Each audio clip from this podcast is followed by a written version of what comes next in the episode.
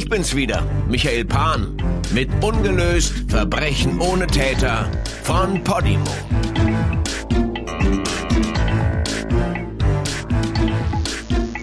Carina Saunders, Tod eines Schmetterlings. Bethany, Oklahoma, ist ein Ort im Ballungsraum von Oklahoma City, etwa 15 Kilometer vom Stadtzentrum entfernt. Am 13. Oktober 2011 ist eine Gruppe von Tierschützern damit beschäftigt, streunende Katzen in einem Waldstück einzufangen. Der Wald liegt hinter einem Homeland-Supermarkt, der zu einer regionalen Ladenkette gehört. Die Tierschützer sind dabei, Fallen auszulegen, als sie auf eine große schwarze Sporttasche der Marke Nike stoßen. Daneben liegt ein kleinerer Wäschesack. Schon aus mehreren Metern Entfernung macht sich beißender Gestank bemerkbar. Die Tierschützer nehmen Abstand und denken sich, es sei wohl besser, die Polizei zu rufen. Und die bestätigt die schlimmsten Befürchtungen. Beide Taschen beinhalten menschliche Überreste. Überreste einer jungen Frau, deren Leben auf brutale und groteske Weise ausgelöscht wurde. In ihren letzten Tagen ist ihr das Übelste angetan worden, wozu Menschen fähig sind. Und die Ermittler sehen sich mit einem frustrierenden Puzzle konfrontiert, in dem einfach nichts zusammenpasst. Dies ist die Geschichte von Carina Saunders.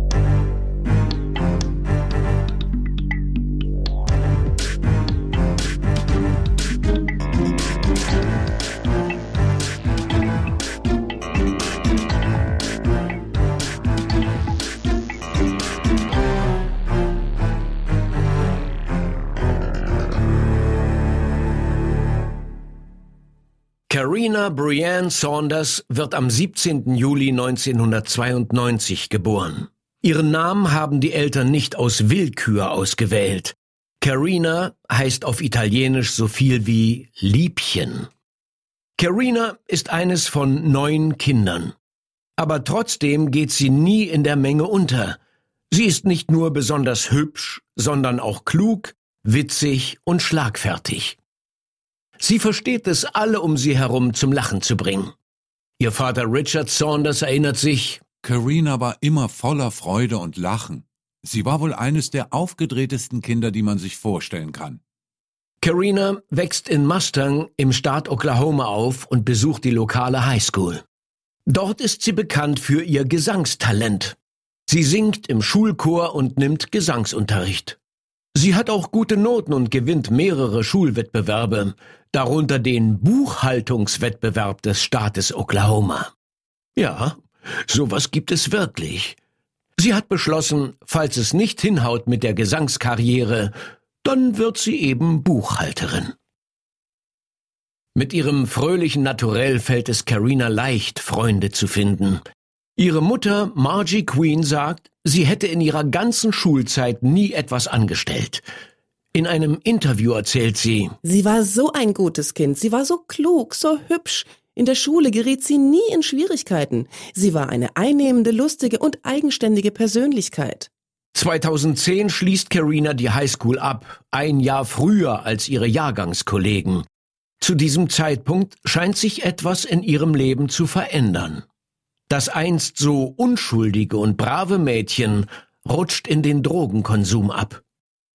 Im Sommer 2011 besucht sie eine Entzugsklinik, um von ihrer Sucht loszukommen. Danach scheint es ihr wirklich besser zu gehen.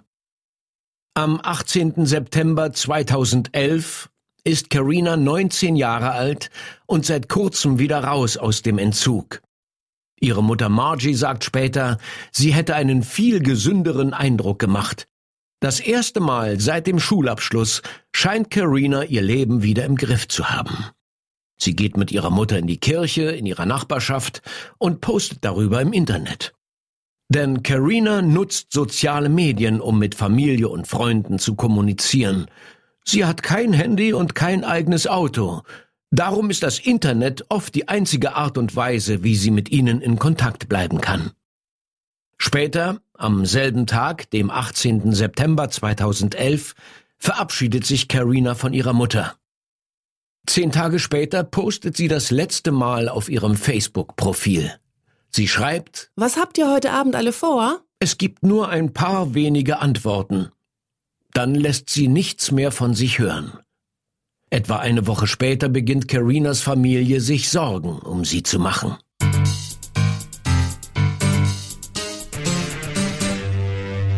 Die letzten paar Tage und Wochen hat Carina bei ihrer 22-jährigen Cousine Catherine gewohnt.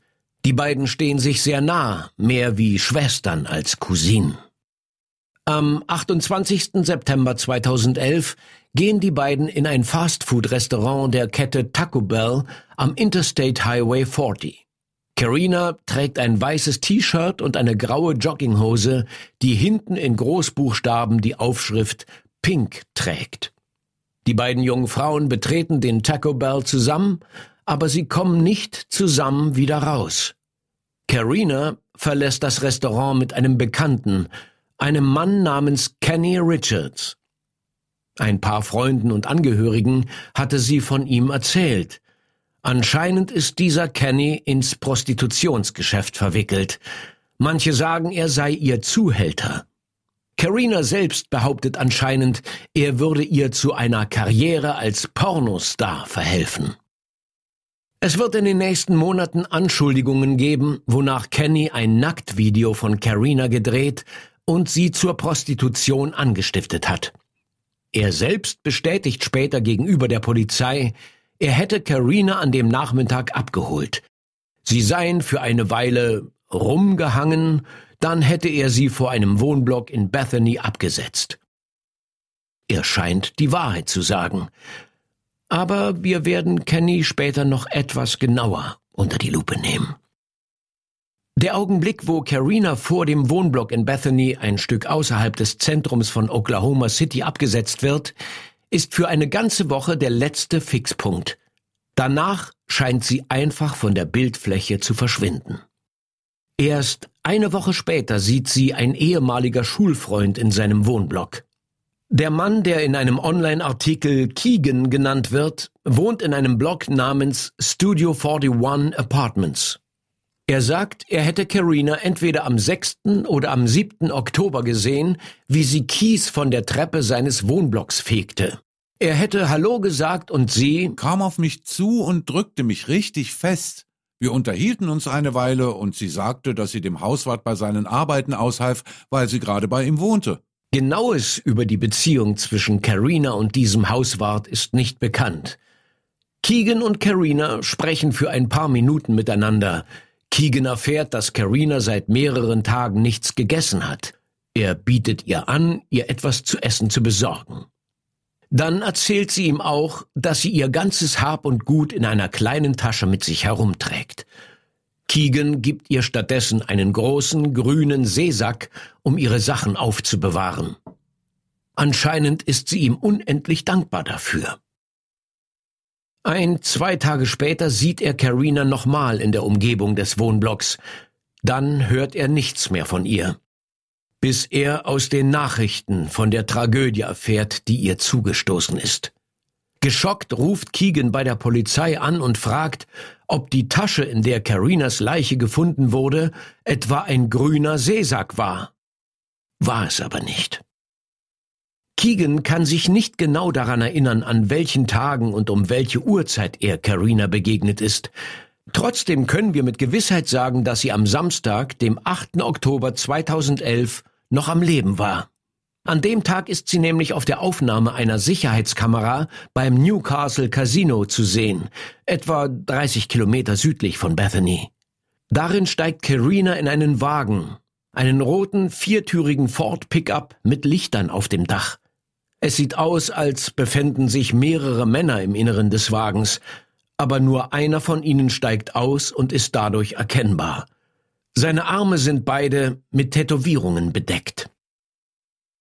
In der Nähe des Pickups steht ein zweites Auto. Darin sitzt eine Gruppe von Frauen. Es sieht aus, als würden sie Carina davor warnen, in den Pickup einzusteigen. Bis heute wurde keine dieser Personen je identifiziert, weder die Männer im Ford Pickup noch die Frauen im zweiten Auto. Dabei könnten wahrscheinlich genau diese Leute Licht ins Dunkel von Carina Saunders Tod bringen. Denn ab jetzt wird sie nie mehr lebend gesehen. Am nächsten Tag, Sonntag, dem 9. Oktober 2011, erhält Carinas Cousine Catherine eine SMS von einem jungen Mann namens Kyle Savage. Er schreibt in einem bedrohlichen Ton, und es klingt, als sei Carina etwas zugestoßen. Kyle Savage kennt Carina seit etwa zwei Jahren. Die Polizei schlussfolgert später, dass Carina und Kyle in den vorangegangenen Wochen per SMS in Kontakt waren.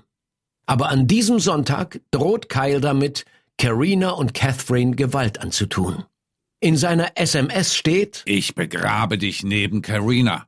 Catherine zeigt die Textnachrichten Carinas Mutter Margie Queen.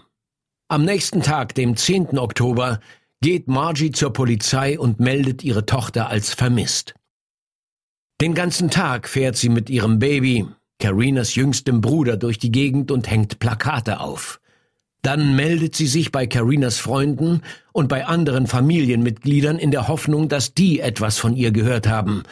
Aber Margie weiß, dass etwas nicht stimmt. Carina hat seit über einer Woche nichts auf Facebook gepostet.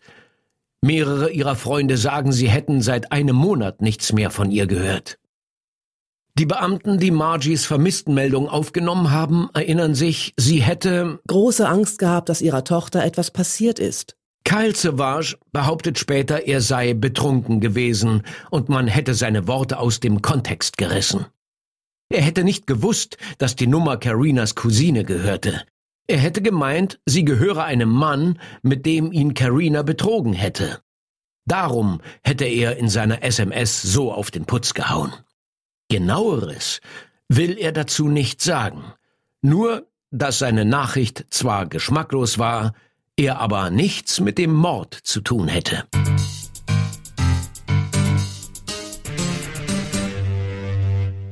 Am 13. Oktober 2011 machen die Tierschützer ihren schrecklichen Fund hinter dem Homeland Supermarkt, nicht weit entfernt vom Taco Bell, wo Carinas Cousine Catherine sie zum letzten Mal gesehen hat. Wie bereits erwähnt, sind sie gerade dabei, Fallen aufzustellen, um streunende Katzen einzufangen, als sie eine schwarze Sporttasche und einen kleineren Wäschesack entdecken, von denen ein beißender Gestank ausgeht. Sie rufen die Polizei und die macht die Taschen auf. Im Innern liegen die zerstückelten Überreste einer jungen Frau. Ihre Körperteile wurden nach und nach abgetrennt, in Plastikfolie gewickelt und in die Taschen gesteckt. Ihr Kopf und ihr Hals liegen im kleineren Wäschesack. Die restlichen Körperteile befinden sich in der Sporttasche. Offensichtlich sind Fundort und Tatort nicht identisch, der Mörder hat sich hier nur ihrer Leiche entledigt. Den Ort hat er wahrscheinlich willkürlich ausgewählt. Aufgrund des Verwesungsstadiums schließen die Ermittler darauf, dass die Leichenteile bereits drei bis vier Tage dalagen, als sie entdeckt wurden. Die Identität des Opfers ist anfangs noch unbekannt. Als erstes müssen die Ermittler also den Namen der jungen Frau herausfinden. Und sie haben schon eine Ahnung die 19-jährige Carina Saunders. Einen Tag nach dem Fund, am 14. Oktober, melden sich Beamte der Polizei von Bethany bei Carinas Familie und fragen nach zahnärztlichen Unterlagen. Sie wollen niemandem zumuten, die sterblichen Überreste persönlich zu identifizieren.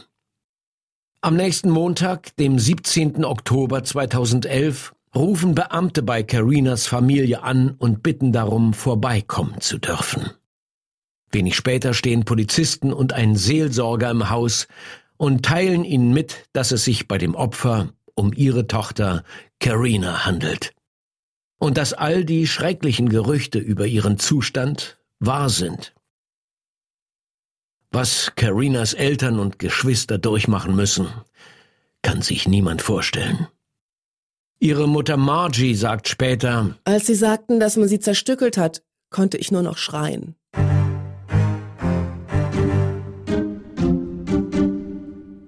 Verlaufe der nächsten Tage halten Freunde und Familie mehrere Gedenkfeiern für Carina ab. Mit Kerzen und Fotos versammeln sie sich vor der Polizeiwache von Bethany oder entlang der Straße, wo Carina gefunden wurde. Ein paar Tage später findet in derselben Kirche, wo Margie ihre Tochter das letzte Mal gesehen hat, eine Trauerfeier statt. Carina Saunders wird auf dem Friedhof ihres Heimatorts Mustang begraben. Ihren Grabstein ziert ein großer Schmetterling, eines von Carinas Lieblingstieren. Es ist ein treffendes Symbol für ihr Leben, sagt Margie. Schmetterlinge haben ein kurzes Leben. Carina war 19. Sie durfte nicht lang am Leben bleiben. Im Himmel werden wir viel mehr als 19 Jahre bei ihr sein.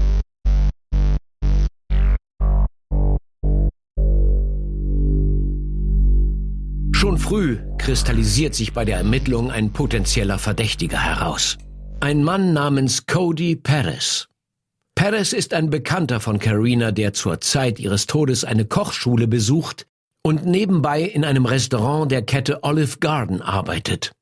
Am selben Tag, an dem Carina als vermisst gemeldet wurde, dem 10. Oktober, hat sich Perez aus Oklahoma abgesetzt.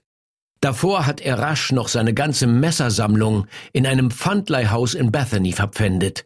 Angeblich hat er sich per Anhalter in Richtung Süden aufgemacht, nach Arizona oder Kalifornien. Das Timing seines Abgangs lässt die Ermittler sofort die Stirn runzeln. Darüber hinaus hat Cody Perez mehrere Tattoos auf den Armen. Wie der Mann, der auf dem Überwachungsvideo aus dem Ford Pickup steigt. Seine Mutter, Rachel Hope Laraway, weigert sich mit den Medien zu sprechen. Sie sagt nur, ihr Sohn werde vermisst und die Polizei wolle mit ihm reden. Er ist einfach vom Erdboden verschwunden. Cody Perez wird später in Arizona aufgespürt. Circa eine Woche nach der Entdeckung von Carinas Leiche meldet er sich bei der Polizei von Bethany. Er sagt, das Datum seines Wegzugs sei purer Zufall. Er hätte das Weite gesucht, weil er in eine Auseinandersetzung mit jemand geraten sei, aber das hätte nichts mit Carina Saunders zu tun. Wenig später kehrt Perez für ein polizeiliches Verhör nach Bethany zurück. Die Polizei überprüft natürlich auch die Messer, die er verpfändet hat, auf Blutspuren. Die Testresultate sind negativ. Und auch aus dem Verhör geht nichts hervor, was den Verdacht gegen ihn erhärten würde. Cody Perez wird freigelassen und die Untersuchung widmet sich anderen Theorien. Mittlerweile hat auch die Bundespolizei FBI ihre Hilfe in dem Fall angeboten. Im Verlauf der nächsten paar Monate werden über 80 Zeugen befragt, Viele von ihnen stammen aus der Drogenszene. Leute, mit denen Carina in den Wochen und Monaten vor ihrem Tod Kontakt hatte. Cody Paris ist einer der ersten, der vom Verdacht befreit wird. Kyle Savage, der Catherine die bedrohliche SMS geschrieben hat, folgt wenig später. Die Ermittler sind sich schon nach einem einzigen Verhör sicher, dass er nichts mit der Sache zu tun hat. Die Polizei erklärt zuerst, der letzte bekannte Aufenthaltsort von Carina sei der Wohnblock Studio 41 Apartments, wo ihr Schulfreund Keegan wohnt. Wenig später stößt sie auf die Sicherheitsaufnahmen vom Newcastle Casino am 8. Oktober 2011, fünf Tage vor der Entdeckung ihrer Leiche. Damit können sich die Ermittler eine grobe Vorstellung davon machen, wo sich Carina in ihren letzten Tagen aufgehalten hat und es ermöglicht ihnen, den Kreis der Verdächtigen einzugrenzen. Die nächste Adresse im Fokus der Ermittlungen ist 3500 South Harvey Street. Das Haus, das einst hier gestanden hat, wurde genau an dem Tag abgerissen, als Carinas Leiche gefunden wurde. Es war bekannt als Treffpunkt und Unterschlupf für Kleinkriminelle und Drogenabhängige. Die Nachbarn bezeichnen Nummer 3500 als Drogenhaus. Aber nicht nur Dealer und Junkies gingen hier ein und aus, sondern auch Prostituierte und Freier. Die Polizei ist über die Jahre mehr als ein Dutzend Mal zum Haus ausgerückt, darunter einmal 2010, als ein Sexualstraftäter versuchte, sich hier umzubringen, und 2011, als jemand das Haus in Brand stecken wollte. Die Anwohner sind erleichtert, als das Gebäude im Oktober 2011 endlich abgerissen wird. Sie werden die mit Graffiti versprayten Wände nicht vermissen.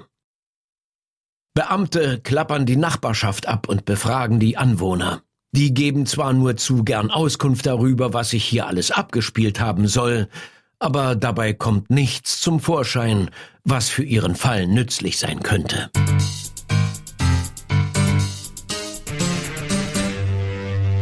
Das Resultat der Autopsie wird mehrere Monate lang nicht veröffentlicht, weil der mutmaßliche Tathergang für die Ermittlung von großer Bedeutung ist. Schließlich werden die Ergebnisse aber freigegeben. Und sie sind nichts für schwache Nerven. Carina Saunders ist unter Gewalteinwirkung gestorben. Der offizielle Bericht stuft den Fall als Mord ein. Die Leiche der jungen Frau wurde zerstückelt. Mehrere Körperteile fehlen, darunter ihre Hände und Füße, Teile ihrer Vorderarme und ihre linke Brust. Dazu die Kleider, die sie trug, und andere persönliche Gegenstände. Die Ärzte finden Spuren von Klebeband rund um die Oberschenkel und vermerken, sie hätte verdächtige Prellungen über der rechten Wange und an der rechten Schulter. Sie vermuten, dass diese Verletzungen von Folterungen herrühren. Gemäß dem offiziellen Autopsiebericht hat der Täter auch versucht, eine Tätowierung von Carinas Rücken zu entfernen. Direkt unter ihren Schulterblättern hatte Carina die Worte Queen Spade tätowiert. Also quasi Peak Dame in Straßenslang-Orthographie. Rund um das Tattoo finden die Ärzte Schnittspuren in Form eines Rechtecks, als hätte jemand versucht, die Haut wegzuschneiden. Auch das Haar wurde ihr aus irgendeinem Grund kurz geschnitten. Vielleicht um Beweise zu vernichten?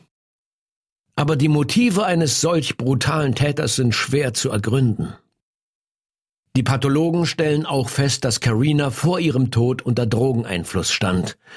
Ihr wurde Tramadol verabreicht, ein starkes Schmerzmittel, das oft nach Operationen verschrieben wird. An sowas kommt man nicht so einfach ran. Aber 2011 hat die Opioidkrise in den USA noch nicht ihren Höhepunkt erreicht und es gibt kaum griffige Mechanismen, um nachzuverfolgen, wem wie viel wovon verkauft wurde. Aufgrund des Verwesungsstadiums ist es auch nicht möglich, eine Blutprobe zu nehmen und zu bestimmen, wie viel Tramadol sie in ihrem Kreislauf hatte. Genauso wenig lässt sich ermitteln, ob Carina noch am Leben und bei Bewusstsein war, als der Täter mit der Zerstückelung begann. Möglich ist es, aber die Experten wollen sich nicht festlegen. Es dauert fast ein Jahr, bis der Befund der Autopsie veröffentlicht wird. Die Polizei will so viele Beweise wie möglich sammeln, bevor die Öffentlichkeit erfährt, wo die Ermittlung steht und damit auch der oder die Täter. Die Autopsie stellt die Grundlage der Untersuchung dar. Und innerhalb eines Jahres bringt sie zwei Verdächtige zum Vorschein.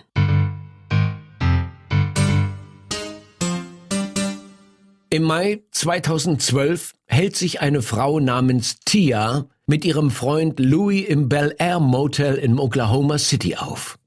Tia sagt, ihr Freund sei auf die Toilette gegangen und sie hätte sich sein Handy geschnappt und es durchgeblättert.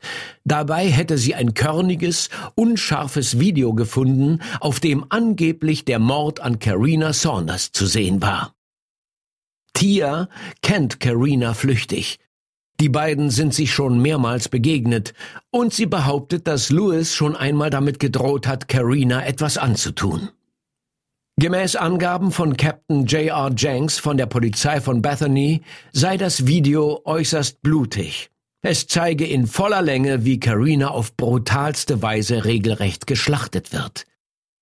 In einem Gerichtsbericht schreibt Jenks, Tia sagte aus, sie hätte sich das Video ein paar Sekunden lang angesehen, bis Saunders zu schreien anfing. Jenks schreibt weiter, Tias Freund Louis sei in dem Video zu sehen, wie er Saunders den Fuß abtrennt. Am 5. Juli 2012 werden zwei Männer wegen des Mordes an Carina Saunders angeklagt. Der 37-jährige Louis Ruiz wurde ein paar Tage zuvor verhaftet, als er beim Clown erwischt wurde. Neben ihm muss sich einer seiner Freunde vor Gericht verantworten. Der 33-jährige Jimmy Massey, der im vergangenen Dezember wegen Drogenhandels festgenommen wurde. Beide Männer haben eine ganze Reihe von Vorstrafen, vor allem wegen Drogendelikten. Nicht nur in Oklahoma, sondern auch in anderen Bundesstaaten. Basierend auf Zeugenaussagen von Tier und anderen wird den beiden vorgeworfen, einer kriminellen Organisation vorzustehen, die Drogenhandel, Menschenhandel und potenziell auch Mord betreibt. Am selben Tag wird auch noch ein dritter Mann aus ihrem Umfeld verhaftet, ein gewisser Francisco Gomez. Der wird aber wenig später wieder freigelassen, nachdem ihm nichts nachgewiesen werden konnte. Zusätzlich zu Tia, die angeblich das grausige Video von Carina Saunders Ermordung auf Louis Ruiz Handy gesehen hat, meldet sich noch eine zweite Frau namens Michelle bei den Behörden. Sie behauptet, sie sei von Massey und Ruiz entführt worden und hätte dem Mord an Carina Saunders beigewohnt. Sie hätte sich nur durch einen Sprung aus dem Fenster retten können und sich erst später bei der Polizei gemeldet. Laut Michelle sollte ihr die brutale Zerstückelung von Carina Saunders deutlich machen, was Messi und Ruiz mit Frauen tun, die ihnen nicht gehorchen. Das klingt alles verdammt nach Menschenhandel und danach, dass die beiden Typen Frauen in die Prostitution zwangen. Michelle sagt, der Mord sei am 11. Oktober 2011 im verlassenen, mittlerweile abgerissenen Haus in der South Harvey Street 3500 passiert. Zwei von Jimmy Masseys Mithäftlingen behaupten später, er hätte seine Beteiligung an dem brutalen Mord zugegeben. Ihre Aussage passt dazu, was die Ermittler bislang über die Tat wissen, dass Massey und Ruiz die junge Frau zusammen ermordet und zerstückelt haben. Endlich, nach einem Jahr mühsamer Polizeiarbeit scheint der Durchbruch geschafft zu sein. Es gibt mehrere Zeugen, die Jimmy Massey und Louis Ruiz belasten. Aber um ihnen die Schuld vor Gericht nachweisen zu können, brauchen sie Tatsachen. Eindeutige Beweise. Falls es die überhaupt gibt.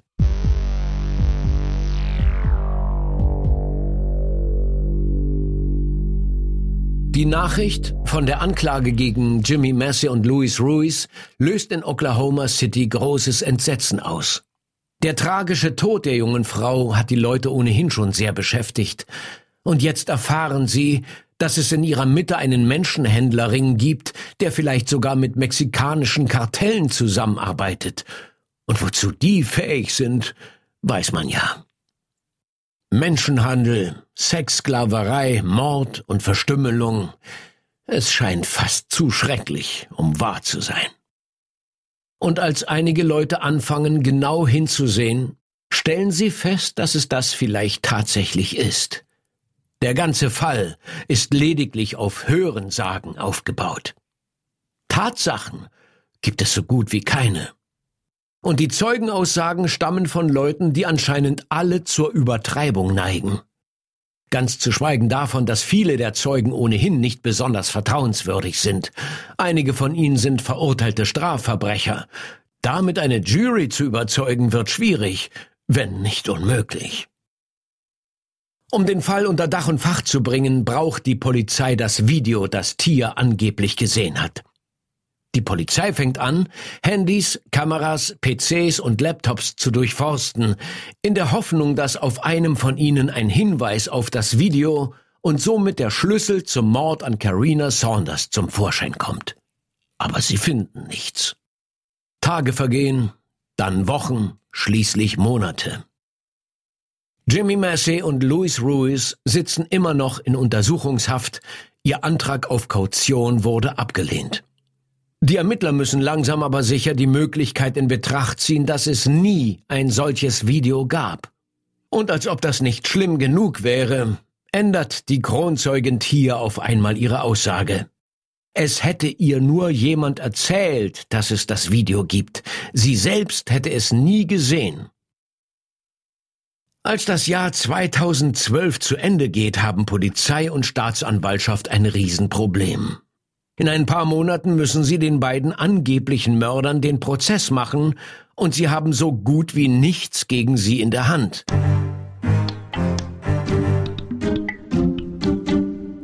Im Februar 2013 stürzt die Sache endgültig in sich zusammen.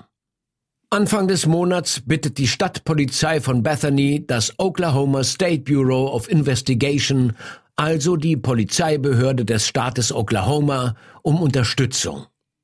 Offiziell erklärt Polizeichef Phil Cole of Bethany, der Fall bräuchte eine neue Perspektive. Aber hinter den Kulissen weiß man, dass die Staatsanwaltschaft darauf bestanden hat, ihm den Fall zu entziehen und ihn stattdessen an die Staatspolizei weiterzureichen.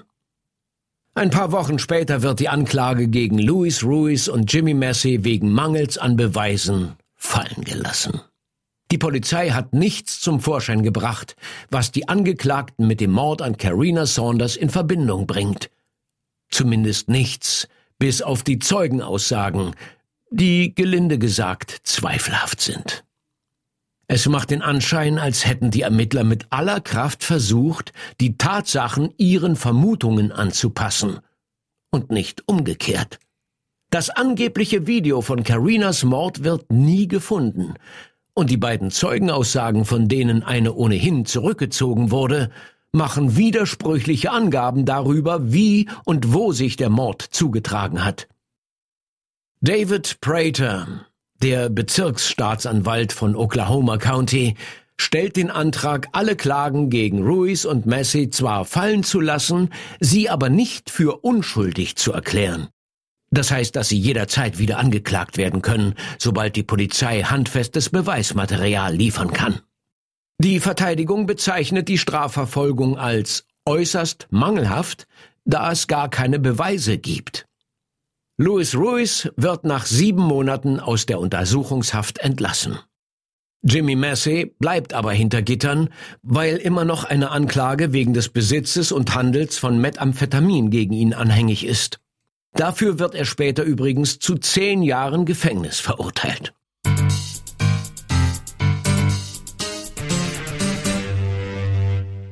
Nachdem Ruiz und Messi als Täter vorerst ausgeschlossen worden sind, muss die Untersuchung wieder bei Null anfangen. Glaubt man anonymen Quellen, so hat die Stadtpolizei von Bethany den Fall nach Strich und Faden verpfuscht. Jetzt übernehmen die staatlichen Ermittler des Oklahoma State Bureau of Investigation, kurz OSBI, die Führung. Wenig später zeigt sich auch warum.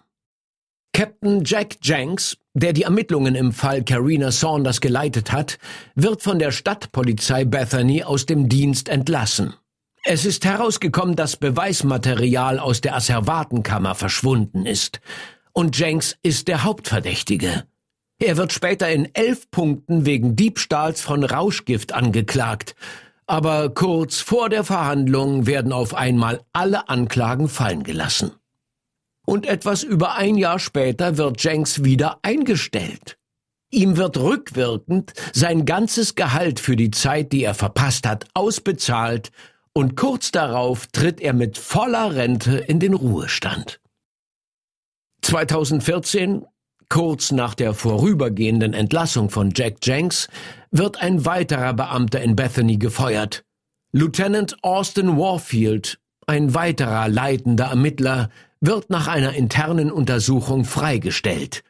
Es ist die dritte Entlassung in wenigen Monaten und die zweite, die direkt mit dem Mord an Carina Saunders zu tun hat. Wie Jenks wird auch Warfield schließlich rehabilitiert. Für das Image der Polizei von Bethany ist die Sache ein Desaster. Daraufhin sieht Luis Ruiz, der wegen eines unbegründeten Verdachts sieben Monate im Gefängnis gesessen hat, seine Chance. Er verklagt die Stadt und die Polizeibehörde von Bethany. Er bezieht sich in seiner Klage namentlich auf Polizeichef Phil Cole, Captain Jack Jenks und Lieutenant Austin Warfield. Sie hätten nicht nur in ihrer Pflicht, das Gesetz zu wahren, versagt, sondern hätten betrügerische, irreführende, manipulative und illegale Taktiken angewandt, um einen Fall zu konstruieren. Ruiz Klage beinhaltet mehr als zehn Verstöße gegen das Bürgerrecht und übt harsche Kritik an der Art und Weise, wie die Untersuchung durchgeführt wurde. 2016 einigen sich Louis Ruiz und die Polizei von Bethany auf einen Vergleich. Ruiz werden um die 50.000 Dollar zugesprochen. Inzwischen hat Ruiz aber auch schon wieder die nächsten Klagen wegen Drogenvergehen am Hals. Aber nichtsdestotrotz macht seine Zivilklage deutlich, was viele schon lange geahnt haben. Die Vorurteile und die Panikmache rund um den Fall, wie der Menschenhandel, das Mordvideo, die mexikanischen Kartelle, lassen sich kaum mehr von dem trennen, was man tatsächlich über den Fall weiß. Die Staatspolizei von Oklahoma führt die Untersuchung im Mordfall Karina Saunders bis fünf Jahre nach ihrem Tod fort. Dabei konzentrieren sich die Beamten auf die Leute, die sich in Karinas letzten Tagen in ihrem Umfeld aufgehalten haben. Und ein Name, der immer wieder auftaucht, ist der von Kenny Richards. Ich habe anfangs schon erwähnt, dass Kenny Richards einer der letzten Menschen ist, die Carina lebend gesehen haben. Er ist ein älterer Mann und die Beziehung der beiden ist kompliziert, äh, um es vorsichtig auszudrücken. Manche glauben, dass er sowas wie ihr Zuhälter war. Am 28. September 2011, etwa zwei Wochen vor ihrem Tod, wird Karina von Kenny Richards beim Taco Bell Restaurant abgeholt, in das sie mit ihrer Cousine gegangen war. Richards sagt der Polizei später, sie seien zusammen rumgehangen. Dann hätte er sie vor einem Wohnblock an der Rockwell Avenue abgesetzt. Das sei das letzte Mal, dass er sie gesehen habe. Die Polizei hat zuerst keinen Grund, seiner Aussage zu misstrauen. Aber als nach und nach mehr Informationen ans Licht kommen, kommt auch der Verdacht gegen Kenny Richards wieder an die Oberfläche. Im März 2012 meldet Richards den Tod einer anderen jungen Frau, einer 22-jährigen Stripperin, die im Nachtclub Night Trips in Oklahoma gearbeitet hat. Die Polizei behandelt ihren Tod als verdächtig, da sie sich anscheinend Verletzungen zugezogen hat. Aber Kenny Richards wird zuerst nichts vorgeworfen. Trotzdem ist Kenny Richards Name innerhalb eines Jahres jetzt schon zweimal im Zusammenhang mit dem Tod einer jungen Frau aufgetaucht. Zu dem Zeitpunkt hat sich die Polizei von Bethany aber schon so auf Louis Ruiz und Jimmy Massey eingeschossen, dass sie das alles außer Acht lässt. Im Januar 2013 gehen anonyme Hinweise ein, wonach Kenny Richards Karina Saunders umgebracht und anschließend ihre Sachen vergraben haben soll. Einer der Informanten behauptet, die Sachen seien in einem Metalltank auf einem Grundstück vergraben, das von Februar 1995 bis Juni 2012 Kenny Richards gehört hat. Knapp ein Jahr nach Karinas Tod hätte er es verkauft. Die Polizei legt diese Hinweise zu den Akten und vergisst sie prompt. Erst im November 2016, mehr als fünf Jahre nach Karinas Tod, stoßen Ermittler des OSBI auf diese Informationen. Im selben Monat wird Kenny Richards wegen Drogenbesitzes festgenommen. Dabei wird auch sein Handy beschlagnahmt und bei der Durchsuchung des Speichers findet die Polizei ein Foto von Karina Saunders, das sie bislang noch nicht gesehen hat. Was genau darauf abgebildet ist, bleibt uns verborgen. Aber es scheint neuen Schwung in die Ermittlung zu bringen. Im April 2017 geht die Polizei dem vier Jahre alten Hinweis nach und durchsucht mehrmals das Grundstück von Kenny Richards. Sie stoßen dabei auf mehrere relevante Gegenstände, wie es ein Sprecher des OSBI ausdrückt, darunter ein Damenoberteil, eine Damenjacke und Sandalen. All diese Gegenstände wurden in einem alten Abwassertank auf Richards Grundstück gefunden.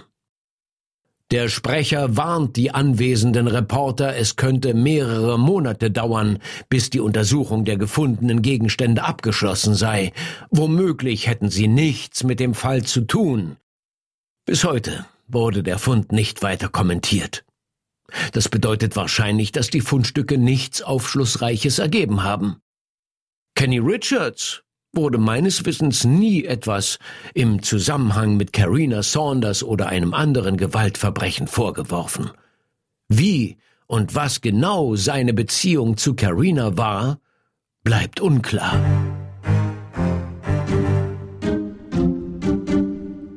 Wenn wir uns zurückerinnern, war Carina am 8. Oktober 2011, also kurz vor ihrem Tod, in einem Casino etwa 30 Kilometer von Bethany entfernt. Auf Aufnahmen der Überwachungskameras ist zu sehen, wie sie in einen großen roten Pickup steigt.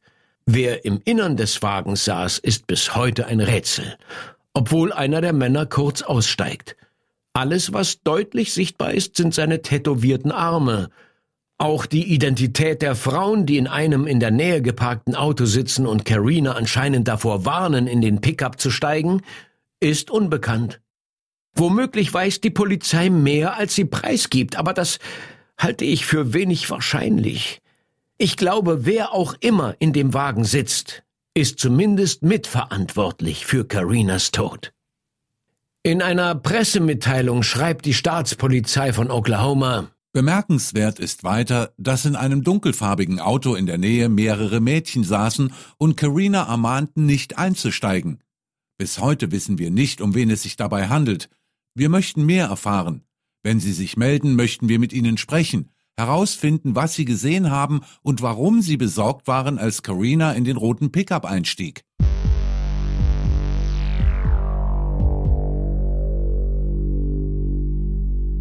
Es ist fast ein ganzes Jahrzehnt her, seit Carina Saunders auf unmenschliche Weise ermordet und verstümmelt wurde.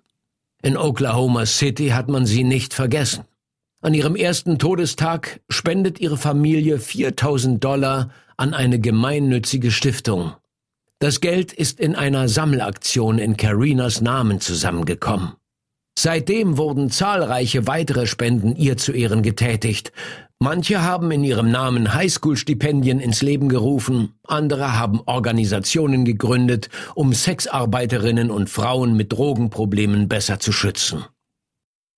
Für Melissa Wagner, eine langjährige Freundin von Carina, bleibt sie nicht als Mordopfer in Erinnerung, sondern als fröhliche, liebevolle Person, deren Leben viel zu früh ausgelöscht wurde. Sie ist nicht einfach irgendjemand, der in einer Sporttasche endete. Sie genoss das Leben. Und jemand hat ihr das weggenommen. Ich will nicht, dass sie dafür in Erinnerung bleibt. Ich will, dass sich die Leute an die schöne, lustige Person erinnern, die sie war. Carinas Angehörige und Freunde hoffen bis heute darauf, dass sie eines Tages die Wahrheit darüber erfahren, was ihrer Tochter, Schwester und Freundin zugestoßen ist. Ihre Mutter Margie Queen hat erst vor kurzem gesagt, Ich weiß, dass es Gerechtigkeit geben wird, in diesem Leben oder im nächsten. Ich wünschte mir nur, dass es noch in diesem ist. Niemand anderes soll durchmachen müssen, was wir durchgemacht haben. Im Jahr 2016 hat die Staatspolizei von Oklahoma eine Belohnung von 10.000 Dollar für Hinweise ausgesetzt, die zur Identifizierung des Mörders führen.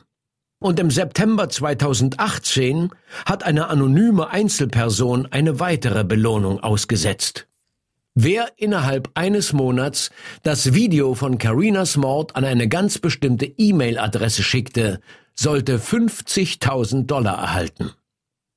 Die Frist von einem Monat wurde offenbar gesetzt, weil der anonyme Spender oder die anonyme Spenderin die Schnauze voll davon hatte, dass der Fall immer noch ungelöst ist. Und wenn die Belohnung nichts bringen würde, dann müsste man halt mit anderen Mitteln vorgehen. In der Pressemitteilung über die Belohnung steht, wenn nichts daraus wird, stellen wir zehn Privatdetektive an. Wenn die nichts finden, stellen wir zwanzig an. Die verantwortlichen Leute sollen wissen, dass ihre bequemen Tage vorbei sind. Wir werden nicht vergessen, was sie getan haben.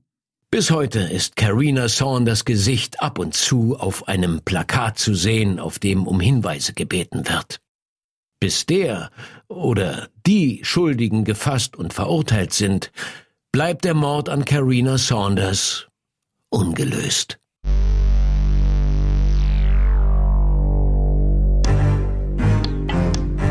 Ungelöst ist die deutsche Version von Unresolved, einem amerikanischen Podcast von Michel.